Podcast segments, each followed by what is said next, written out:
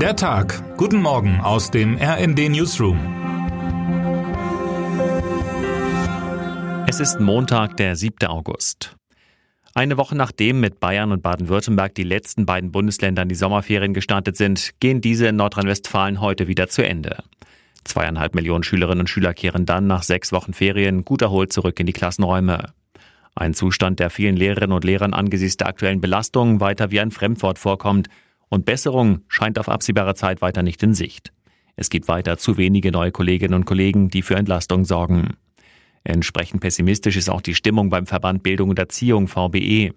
Der Bedarf an Lehrkräften ist auch im neuen Schuljahr mitnichten gedeckt, beklagt der Bundesvorsitzende Gerhard Brandt im Gespräch mit dem RND. Schon vor dem Unterrichtsbeginn in NRW ist für ihn klar, ein reibungsloser Start ist nicht zu erwarten. Auch die Gewerkschaft Erziehung und Wissenschaft GEW und der Deutsche Lehrerverband stimmen in das Klagelied ein. GW-Vorstandsmitglied Daniel Merbitz sagt, die Lage ist dramatisch. Die Verzweiflung klingt aus diesen Sätzen laut heraus und ist kaum verwunderlich. Das Problem liegt schon seit Jahren auf dem Tisch der Politik. Geändert hat sich dennoch wenig. Mehr noch droht der Mangel an Lehrpersonal sich in den kommenden Jahren weiter drastisch zu verschärfen. Daran ändere auch das Konzept nichts, vermehrt auf Quereinsteigerinnen und Einsteiger zu setzen, sind sich Bildungsverbände einig. Eine Lösung in der Fachkräfteproblematik wird genauso vermisst wie im hinkenden Digitalisierungsprozess. Neben den Lehrkräften sind es am Ende vor allem die Kinder, die unter diesen Missständen leiden.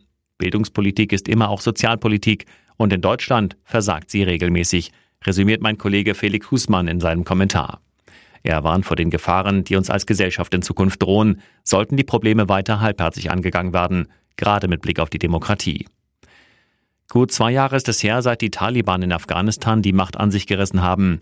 Die Bilder des chaotischen Rückzugs des Westens aus dem Land dürften vielen noch in Erinnerung geblieben sein. Über Wochen blickte die Welt gebannt auf das Land am Hindukusch.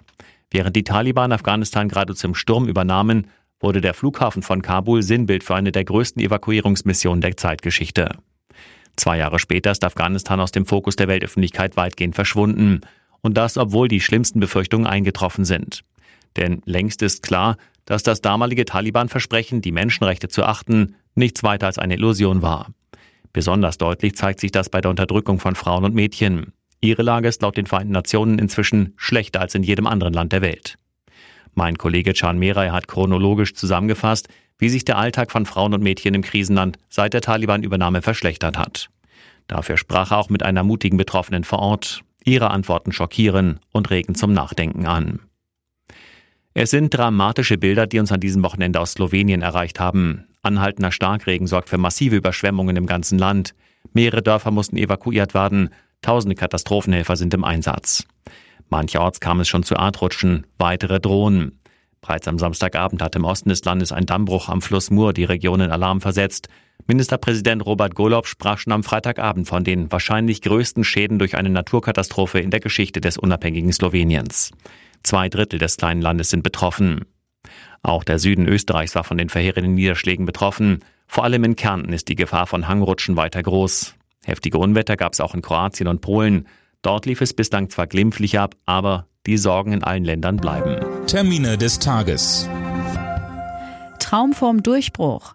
Beim Mainzer Impfstoffhersteller BioNTech verlagert sich der Fokus nach der Corona-Pandemie wieder mehr in Richtung der Entwicklung von Therapien gegen Krebs. Bei der Vorlage der Zahlen zum zweiten Quartal dürfte besonders interessieren, ob und was es Neues gibt auf dem Weg hin zu individualisierten Krebstherapien auf mRNA-Basis.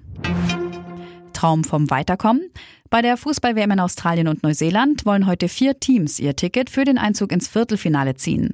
Um 9.30 Uhr deutscher Zeit machen England und Nigeria den Auftakt. Drei Stunden später, 12.30 Uhr, folgen dann die Turniergastgeberinnen aus Australien in der Partie gegen Dänemark. Was heute wichtig wird. Die neue Militärjunta im Niger hat ihre Macht am Wochenende gefestigt. Trotz eines auslaufenden Ultimatums der westafrikanischen Staatengemeinschaft ECOWAS die den Putschisten mit einem militärischen Eingreifen droht. Zunächst blieb unklar, wann die Staatengruppe über weiteres Vorgehen und einen möglichen Militäreinsatz entscheiden wollte. Und damit wünschen wir Ihnen einen guten Start in diesen Tag. Text Jens Strube, am Mikrofon Gisa Weber und Sönke Röhling. Mit rnd.de, der Webseite des Redaktionsnetzwerks Deutschland, halten wir Sie durchgehend auf dem neuesten Stand. Alle Artikel aus diesem Newsletter finden Sie immer auf rnd.de slash der Tag.